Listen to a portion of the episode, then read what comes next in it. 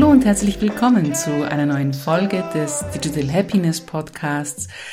Der Podcast, der sich mit dem Thema der digitalen Achtsamkeit beschäftigt, der Persönlichkeitsentwicklung, aber auch immer wieder Themen rund um Meditation, Breathwork und Coaching mit einfließen. Hier findest du ein buntes Spektrum an Tipps und Tricks, Denkanstößen und Antworten, sowie auch Anleitungen und sehr viel Inspiration und sehr oft auch spannende Interviewgäste. Heute bin ich mal wieder allein. Heute erfährst du meine, wie es auch der Titel schon verrät, Tipps rund um das Thema der digitalen Achtsamkeit. Und zwar nicht nur Tipps, die ich für gut empfinde, aber Dinge, die ich tatsächlich in meinem Alltag täglich, Tag ein, Tag aus schon seit langem anwende, die mir gut tun, die mir helfen, fokussiert zu arbeiten, nicht abgelenkt zu werden, nicht im Social Media Strudel zu versinken. Und die ich, wenn ich Gespräche mache mit Freunden, Bekannten oder auch Klienten, immer wieder feststellen darf, dass äh, ich sie zwar für selbstverständlich halte, aber viele andere eben nicht. Und sie sehr gute Anwendung dann finden, auch bei anderen Menschen. Und deswegen möchte ich sie gerne mit dir teilen, weil sie von mir schon in der Praxis erprobt sind und ich sie für ja, umsetzbar halte. Und wie jede neue Gewohnheit, so ist es auch bei den Gewohnheiten der digitalen Achtsamkeit so, dass sie natürlich ein bisschen Zeit brauchen, bis sie sich etablieren. Da gibt es ja verschiedene Studien. Andere Studien sagen, man braucht sieben Tage, um ein neues Habit sich anzueignen. Man braucht 21 oder 30 oder 60 oder keine Ahnung. Das, was ich weiß und ähm, was ich an mir habe sehen können, aber auch an meinen Coaches, ist, dass wenn man eine neue Gewohnheit tatsächlich jeden Tag einführt, wenn auch nur für ein bisschen, kommt darauf an, was die Gewohnheit ist, dann kann sie erfolgreicher umgesetzt werden. Oder wenn man die Hürden wegschafft, die im Weg stehen, um diese neue Gewohnheit sich anzueignen, kann man erfolgreicher damit durchstarten.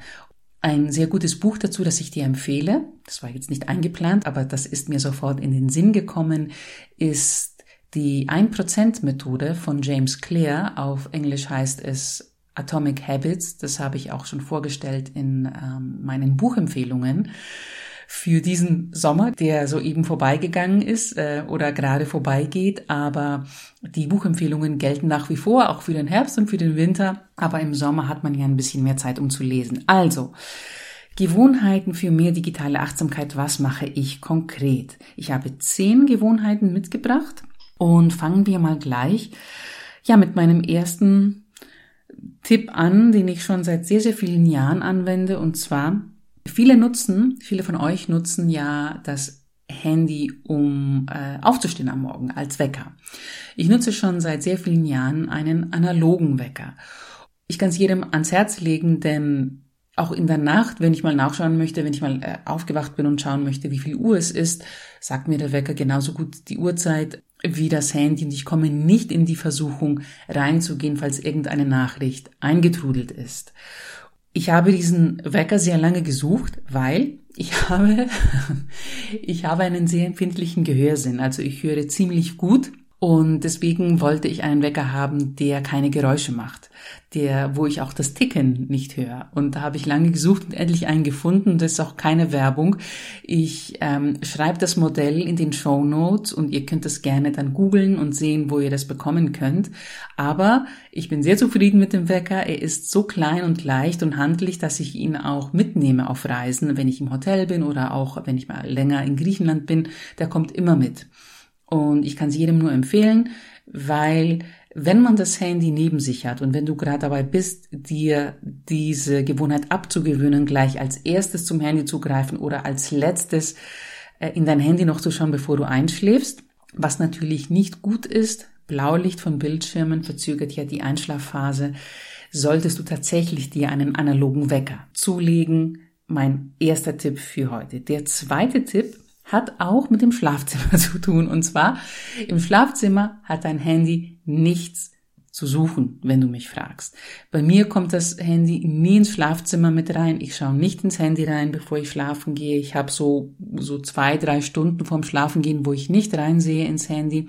Das Handy liegt bei mir im Arbeitszimmer und lädt dort ist auch auf lautlos gestellt äh, nach der getanen Arbeit, damit ich überhaupt keine Benachrichtigungen bekomme, damit ich nichts damit mich nichts ablenkt von meiner Entspannung am Abend. Also Handy nicht ins Schlafzimmer tun. Das ist die zweite Gewohnheit, die ich dir ans Herz lege. Der zweite Tipp, um überhaupt nicht in die Versuchung zu kommen, reinzuschauen auch der pure Gedanke, dass man ein Tool, das auch, das mit der Strahlung sei jetzt mal dahingestellt, aber es gibt auch diesen Fakt, dass so viel Daten austauscht mit dem Internet, in einem Raum zu haben, wo du eigentlich zur Ruhe kommen möchtest und für dich sein möchtest oder eben mit deinem Partner oder was auch immer, ist, glaube ich, ein bisschen widersprüchlich. Von dem her ist es gut, wenn du das Handy einfach weglässt vom Schlafzimmer und wenn du es irgendwo hinlegst, damit es auflädt über die Nacht, tu es auch einfach in den Flugmodus dann hast du überhaupt keine Verbindung äh, zur externen digitalen Welt über ein Gerät, das in deinem Haus oder in deiner Wohnung ist. Tipp Nummer drei, was ich anwende seit langem. Ich habe von meinem Handy alle sozialen Medien verbannt, alle Social Media Apps verbannt. Die einzige, die drauf ist, ist Instagram, aus dem Grund, weil ich für viele Marken Inhalte poste und auch Insights abrufe für Reportings, die es auch nur über die App gibt. Und ich könnte die App löschen und nur wenn ich das Reporting mache oder etwas posten möchte, ähm, also Stories posten möchte zum Beispiel, weil das kann man leider nicht einplanen, von einer App über den Desktop geht's leider nicht, ich brauche die App deswegen und ich kann es nicht löschen, weil wenn ich es tue, die Kunden sind so groß, dass jedes Mal, wenn ich mir dann die App runterlade und mich einloggen möchte, muss mich jemand vom Unternehmen freischalten. Also es sind so Sicherheitsvorkehrungen, die das Unternehmen getroffen hat, damit der Account nicht gehackt wird, was das Unternehmen schon mal hatte. Und deswegen erspare ich meinen Kunden diesen Hassel und bewahre mir die App und natürlich auch, weil ich selber noch nach wie vor Stories mache auf Instagram für mein eigenes Business und auch gerne mal live gehen möchte. Diese einzige App ist auf meinem Handy, aber diese App, diese Social Media App Instagram ist nicht auf meinem Startbildschirm, sondern sie ist in der Bibliothek drinnen vergraben. Das heißt, ich muss mehrere Schritte tun auf dem Handy, wenn ich die App aufrufen möchte. Hm? Also ich habe mir selber eine Hürde in den Weg gelegt, um die App so wenig wie möglich aufzurufen. Und ich habe mir aber andere Hürden aus dem Weg geräumt, indem ich alle anderen Social Media Apps gelöscht habe. Nun muss ich auch darüber informieren, dass ich nicht auf sehr vielen Social Media Plattformen zu finden bin. Also ich bin auf Facebook natürlich, auf Instagram wie schon erwähnt und auf LinkedIn und auf Xing. LinkedIn und Xing interessieren mich sowieso überhaupt nicht. Äh, das war sehr leicht, sie zu löschen. Facebook habe ich auch sehr leicht gelöscht, weil ich da überhaupt nicht mehr drinnen bin. Jeder muss das natürlich für sich entscheiden, vor allen Dingen, wenn man auch unternehmerisch unterwegs ist, was man wann verwendet. Und im Rahmen meiner digitalen Achtsamkeit bin ich auf Instagram aktiv an den Tagen, an denen ich auch etwas veröffentliche. Und das können ein bis drei Tage in der Woche sein, manchmal auch gar keine Tage, wenn ich eine Pause einlege. Ich selber schaffe mir diesen Abstand, indem ich dann an den Tagen am Morgen reingehe, wo ich einen Inhalt veröffentlicht habe, wo ich mein eigenes Business vorantreiben möchte und interagiere mit anderen Accounts, auf Kommentare antworte oder in die DMs antworte, dann logge ich mich aus und dann gehe ich wieder am Abend rein. Das ist auch ein weiterer Schritt dieser digitalen Achtsamkeit. Aber wenn du Social Media nicht unternehmerisch nutzt und es auch nicht brauchst für deinen Job, dann würde ich dir tatsächlich raten, alle Social Media Apps vom Handy zu löschen und diese nur über den Desktop aufzurufen. Das wäre Tipp Nummer drei. Tipp Nummer vier. Darüber habe ich schon eine Podcast-Folge gemacht, die verlinke ich dir auch gerne in den Show Notes. Und zwar seit, ich glaube, fast einem Jahr inzwischen oder auch länger, habe ich bei mir Social Media freie Wochenenden eingeführt. Das heißt, wenn Freitagabend kommt, logge ich mich aus, auf Instagram, auf meinem Handy zum Beispiel, und ich logge mich erst wieder am Montag ein, manchmal sogar erst am äh, Dienstag oder Mittwoch, je nachdem, ob ich auf äh, Instagram aktiv sein möchte oder eben nicht. Aber auch über den Desktop rufe ich keine Social Media Plattform auf, das ganze Wochenende. Also tatsächlich Social Media Detox am Wochenende für mich. Äh, das andere, was ich gemacht habe, aber das ist eigentlich eine unternehmerische Entscheidung von mir. Ich arbeite nicht am Wochenende. Ja, ähm, großes, großes Staunen, was eigentlich normal sein sollte. Wochenenden sind zum Entspannen da.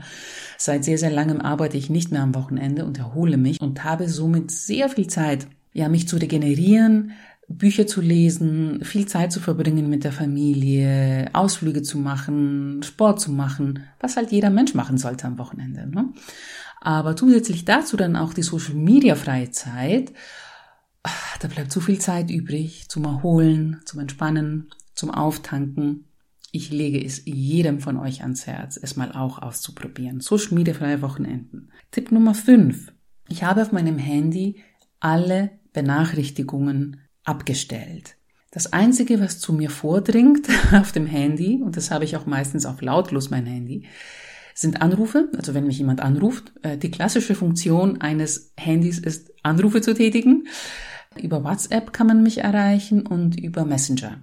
Das sind die zwei Messenger-Dienste, die ich noch aktiv habe, weil ich auch über diese Dienste mit meiner Familie in Kontakt bin. Und äh, meine Familie ist auch zum größten Teil in Griechenland.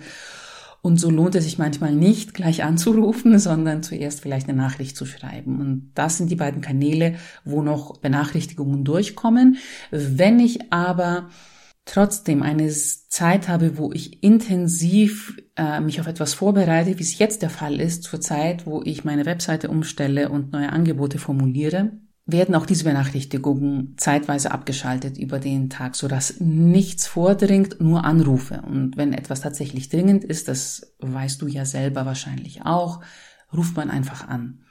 Also ich bin dann erreichbar, wenn etwas tatsächlich Dringendes passiert, wenn ein Notfall da ist, aber ich schalte die Benachrichtigungen von diesen zwei Messenger-Diensten auch ab. Ich kann sie jedem nur ans Herz legen. Schaltet alle Benachrichtigungen ab, die ihr nicht braucht, in Anführungsstrichen, um zu überleben. Social Media Benachrichtigungen brauchst du nicht. Abschalten. Rufe Social Media Apps aktiv auf. Lass diese Benachrichtigungen dich nicht ablenken von deiner Arbeit, von deinem Fokus von, viele von euch haben auch News-Apps auf ihrem Handy. Schaltet die Benachrichtigungen ab. Wieso brauchst du über jede Katastrophe gleich informiert zu werden? Rufe die Nachrichten aktiv auf, wenn du dir dafür bewusst und achtsam die Zeit nimmst und sagst, hey, ich mache jetzt fünf Minuten Pause oder ich habe jetzt fünf Minuten, ich nehme diese fünf Minuten oder zehn Minuten mir jetzt, um aktiv mein Handy zu nutzen und rufe jetzt die Nachrichten auf. E-Mails brauchst du auch nicht. Sie stören dich nur in deinem Deep Work Fluss. Wenn du fokussiert arbeiten möchtest, wenn du ein Projekt zu Ende bringen möchtest, bringt es dir nichts, wenn du andauernd gestört wirst von irgendwelchen E-Mails, die reinkommen. Ähm, in den wenigsten Fällen ist etwas so dringend, dass dich die andere Person nur per E-Mail erreichen möchte damit. Äh, wenn es dringend ist, wenn etwas ad hoc passieren muss, wirst du angerufen. Also Benachrichtigungen abschalten im Handy, sehr, sehr wichtiger Teil der digitalen Achtsamkeit und eben nur diese aktiv lassen, die du wirklich nötig hast, die du wirklich, wirklich brauchst. Nummer sechs meiner Tipps, was die digitale Achtsamkeit angeht, ähm, im Urlaub. Wenn ich im Urlaub bin, kommt der Laptop nicht mit. Wenn ich im Urlaub bin, mache ich Social Media Detox. Wenn ich im Urlaub bin, beantworte ich keine E-Mails und rufe auch keine E-Mails auf. Und ich weiß oft, besonders was die E-Mails angeht, wenn du angestellt bist und nicht dein eigenes Business hast, ist es nicht von dir abhängig, ob du erreichbar sein darfst oder ob du erreichbar sein musst oder nicht. Aber überleg dir mal, wieso kämpfst du nicht für dein Recht im Urlaub nicht erreichbar zu sein? Es gibt viele Firmen, da funktioniert das einwandfrei, das ist dann überhaupt kein Thema, aber ich kenne es von meinem Bekanntenkreis sehr gut. Es gibt sehr viele Firmen, für die das nicht selbstverständlich ist. Und dein Urlaub ist dazu da, damit du dich erholst, damit du wieder auftankst, damit du wieder bei der Firma, bei der du arbeitest, wieder hundertprozentig dabei bist mit neuen Ideen, mit neuer Motivation, mit Inspiration und wieder rangehen kannst an, an alles. Ich erlebe es sehr oft, dass sehr viele auch den Laptop mitnehmen, ja, eine dringende E-Mail beantworten. Und ich frage mich, wie war es denn früher? früher gab es doch auch dringende Sachen, wo wir kein Internet hatten, wo wir nicht den Laptop mitgenommen haben. im Urlaub, weil wir keinen Laptop hatten, mit dem wir gearbeitet haben oder wo wir nicht das Business-Handy mitgenommen haben, das Firmen-Handy mitgenommen haben und wo wir eben nicht auf E-Mails geantwortet haben, äh, wenn wir am Strand liegen oder den Berg hochklettern. Das Business hat da auch funktioniert. Und wieso gibt es überhaupt Urlaubsübergaben?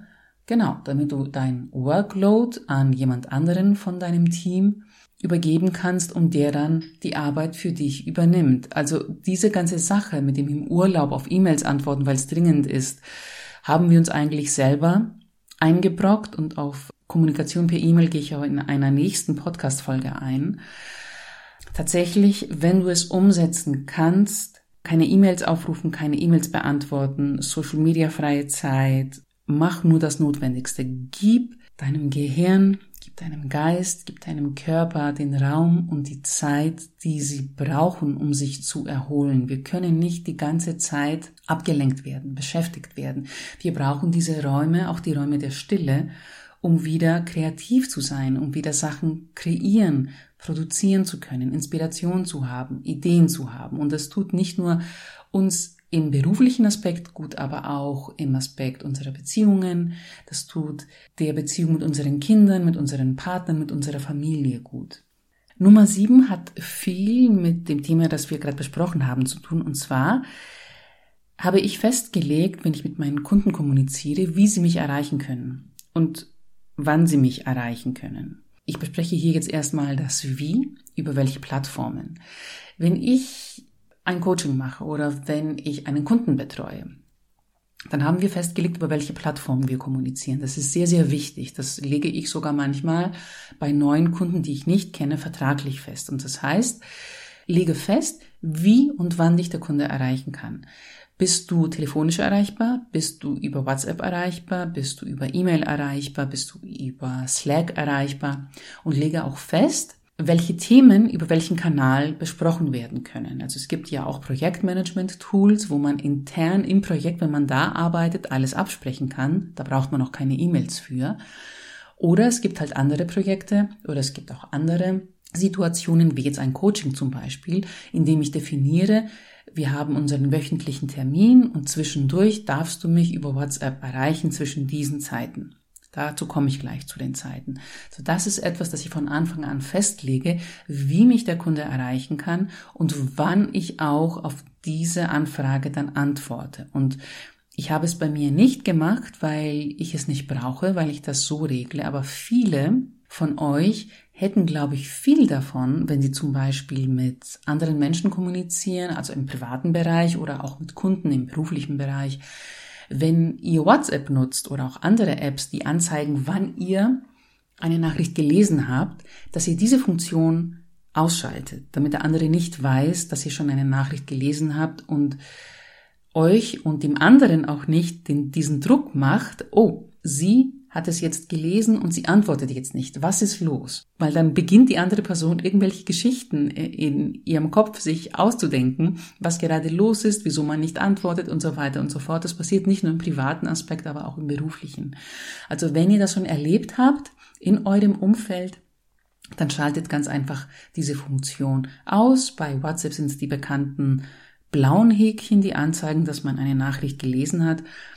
Bei den anderen Diensten weiß ich nicht.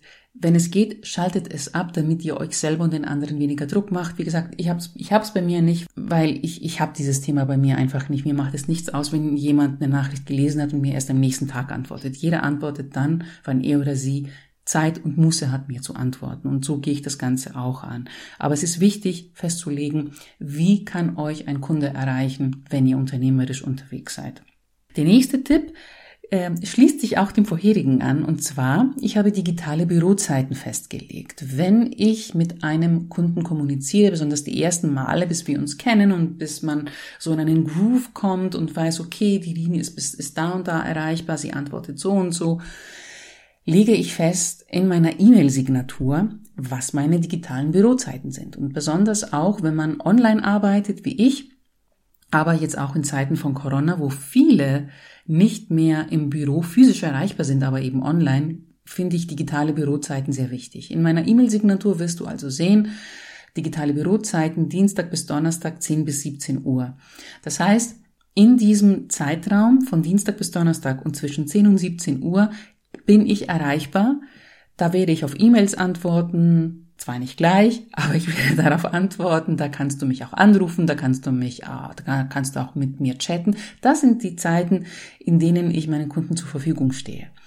Und ich habe Montag und Freitag hier rausgenommen, weil ich meistens freitags eben nicht arbeite oder eben nicht an Kundenprojekten arbeite, sondern an meinen eigenen Projekten. Und dazu habe ich mir einen ganzen Tag genommen, wo ich in meiner Webseite arbeite, an neuen Angeboten, an Posts, die ich einplane, Podcast-Folgen, die ich aufnehme und so weiter. Und Montag, weil Montag meistens so ein Tag ist, wo, den ich mir gerne immer selber einteile. Und da entscheide ich immer spontan und je nach Lage, an was ich arbeite und ob ich überhaupt arbeite. Es gibt Montage, wo ich überhaupt nicht arbeite, wo ich mich mit anderen Sachen beschäftige, die ich erledigen muss.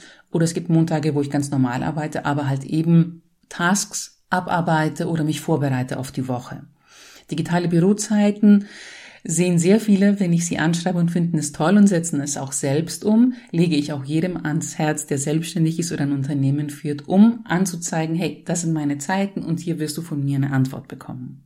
Der nächste Tipp ist, dass ich bei sehr vielen Aktivitäten, die ich mache, sei es wandern, spazieren, laufen, einkaufen gehen, was auch immer, das Handy einfach nicht mitnehme. Das Handy bleibt daheim. Ich nehme das Handy erst dann mit, wenn ich das Auto nehme, weil ich benutze das Handy als GPS. Ich habe kein separates GPS und ich nutze Google Maps, um irgendwo hinzugehen. Aber wenn ich zu Fuß unterwegs bin oder mit dem Fahrrad unterwegs bin oder all diese Aktivitäten mache, lasse ich das Handy daheim und ich lege es dir wärmstens ans Herz. Wenn du irgendeine Aktivität machst, wenn du irgendwo hingehst, spazieren oder einkaufen, wo du das Handy wirklich nicht brauchst, dann gönn dir diese handyfreie Zeit. Dann gönn dir diese Zeit, einfach die Aktivität nachzugehen, die du nachgehen möchtest. Ich mache das schon ewig, ich weiß, ich weiß auch gar nicht mehr seit wann. Und das Handy bleibt sehr, sehr oft daheim und begleitet mich nicht überall mit. Eine Randnotiz dazu. Ich bin ja oft unterwegs, genauso wie ihr, und ähm, sehe hm, sehr oft, dass sich sehr viele das Handy an den Körper binden mit diesen Kordeln, wo man das Handy immer bei sich trägt. Und ich denke mir immer, wieso kettest du dich an dein Handy an? Wieso kettest du dein Handy an deinen Körper so sehr an? Schaffen wir doch ein bisschen Abstand zu diesem Gerät. Es ist ein wunderbares Gerät. Man kann so viele tolle Sachen, Sachen damit machen. Aber wir müssen bewusst und achtsam damit umgehen, deswegen ist auch dieser Podcast da. Aber es ist auch wichtig, einen körperlichen Abstand zu schaffen. Deswegen auch Ne? Nicht das Handy im Schlafzimmer haben und so weiter. Aber es muss nicht an den Körper gekettet sein denn, oder ähm, angehangen sein. Denn somit gibst du dir selbst unbewusst das Signal, dass es zu dir gehört. Und es ist ein Teil von dir.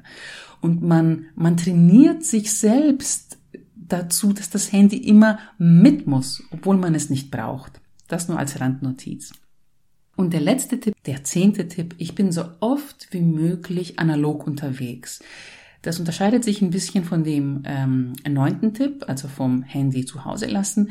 Und zwar, ich versuche so viel wie möglich analog zu machen. Das heißt, ich habe ein analoges Notizbuch, wo ich mir Notizen mache. Ich habe sowieso ein Tagebuch, wo ich Journaling betreibe, aber alle meine Notizen mache ich analog und nicht digital. Ich nutze keine digitalen Tools für meine Notizen. Dann was Nachrichten angeht, ich habe keine Nachrichten-Apps auf meinem Handy. Ich habe sogar meinen Twitter-Account gelöscht. Ich habe keinen Twitter-Account mehr.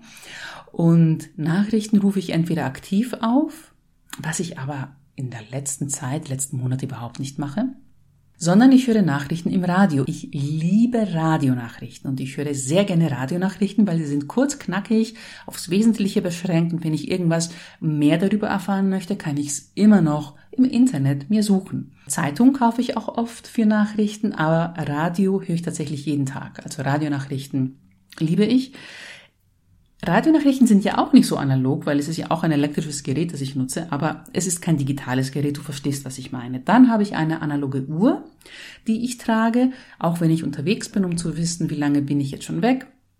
Oder wenn ich wandern gehe, um den Wanderweg abzuschätzen. Ähm, das habe ich auch sehr, sehr gerne. Und was ich noch mache, ist, ich mache sehr gerne analoge Fotografie. Habe ich jetzt in der letzten Zeit für mich wiederentdeckt, habe mir eine analoge Kamera beschafft und schaffe mir so achtsame Momente, wenn ich unterwegs bin.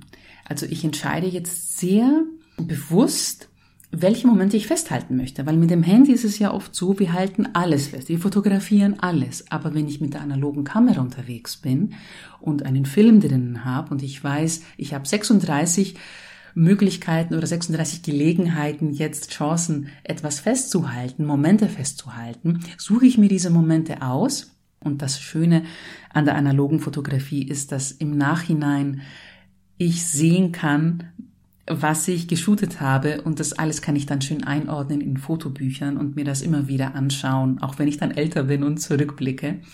Weil oft versinken auch schöne Momente, die wir auf dem Handy festgehalten haben mit der Handykamera, in den Tiefen des Handys und wir haben 1000, 2000, 5000 Fotos und dann ist es tatsächlich schwierig, diese auszuwählen und dann auszudrucken, um sie immer wieder aufzurufen. Wir vergessen sie halt oder wir finden sie wieder und wenn wir durchscrollen durch unsere Fotobibliothek, ähm, von dem her ist es für mich wichtig, diese Momente tatsächlich auch haptisch in Form eines Fotos festhalten zu können. Ähm, vielleicht ist es für dich etwas anderes, mit dem du dich analog befasst. Aber ich finde es wichtig, wenn man so viel digital unterwegs ist wie wir, wie unsere Generation, unsere und unser Kosmos zurzeit, ist es wichtig, was Analoges, was Haptisches zu haben als Ausgleich. Und vielleicht ist es Gärtnern bei dir, Vielleicht ist es Häkeln, Stricken, Handwerken, am Autoschrauben oder was auch immer. Äh, ich finde glaube ich, sehr gut für Körper und Geist, dieses, diese Balance wiederherzustellen zwischen der digitalen Welt, die oft nicht greifbar ist, und der analogen Welt, die auf der anderen Seite sehr greifbar sein kann. Das also mein zehnter Tipp.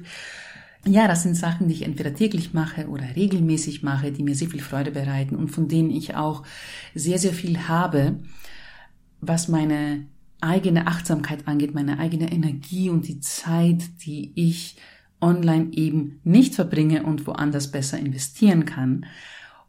Ich habe auch einen Guide gemacht. Ich habe einen Guide gemacht, den Digital Happiness Guide, wo ich noch mehr Tipps eingefügt habe, noch mehr informatives Wissen über die Themen der digitalen Achtsamkeit. Da geht es um achtsames E-Mail-Management, um Digital und Social Media Detox, um Detox für dein Handy. Es geht generell um ein achtsameres Leben und dazu gibt es auch ein Workbook, das integriert ist in diesem Guide und auch einen Wochenplaner, damit du da deinen Fortschritt deiner eigenen Achtsamkeitsreise festhalten kannst. Es gibt Meditationen, Atemübungen und auch äh, weitere Überraschungen, die ich hier jetzt nicht nenne. Ich habe den Link zum Guide, der ist kostenlos, den kannst du dir kostenlos äh, runterladen, in die Shownotes gepackt. Ich würde mich freuen, wenn du dir den Guide holst und mir Feedback gibst dafür über den Guide, aber auch über die heutige Podcast-Folge. Lass mich gerne wissen, welche Tipps du gleich umsetzen kannst, äh, wo es dir vielleicht ein bisschen schwieriger fällt und du kannst mich gerne kontaktieren per E-Mail oder auch über Instagram. Da antworte ich auch in meinen DMs sehr regelmäßig und freue mich auf dein Feedback. Wenn dir gefällt, was du hier hörst, dann abonniere doch gerne diesen Podcast. Ich freue mich über jeden neuen Abonnenten, der dazukommt. Es folgt eine sehr spannende Zeit auf dem Podcast. Ich habe schon sehr viele Interviews eingeplant mit Experten und Menschen, die sich in diesem Kosmos der digitalen Achtsamkeit bewegen. Da habe ich sehr, sehr große Vorfreude schon darauf. Und ja, ansonsten wünsche ich dir eine gute Umsetzung dieser Tipps eine schöne Zeit bis zur nächsten Podcast-Folge. Bleib gesund. Ciao, ciao und Servus.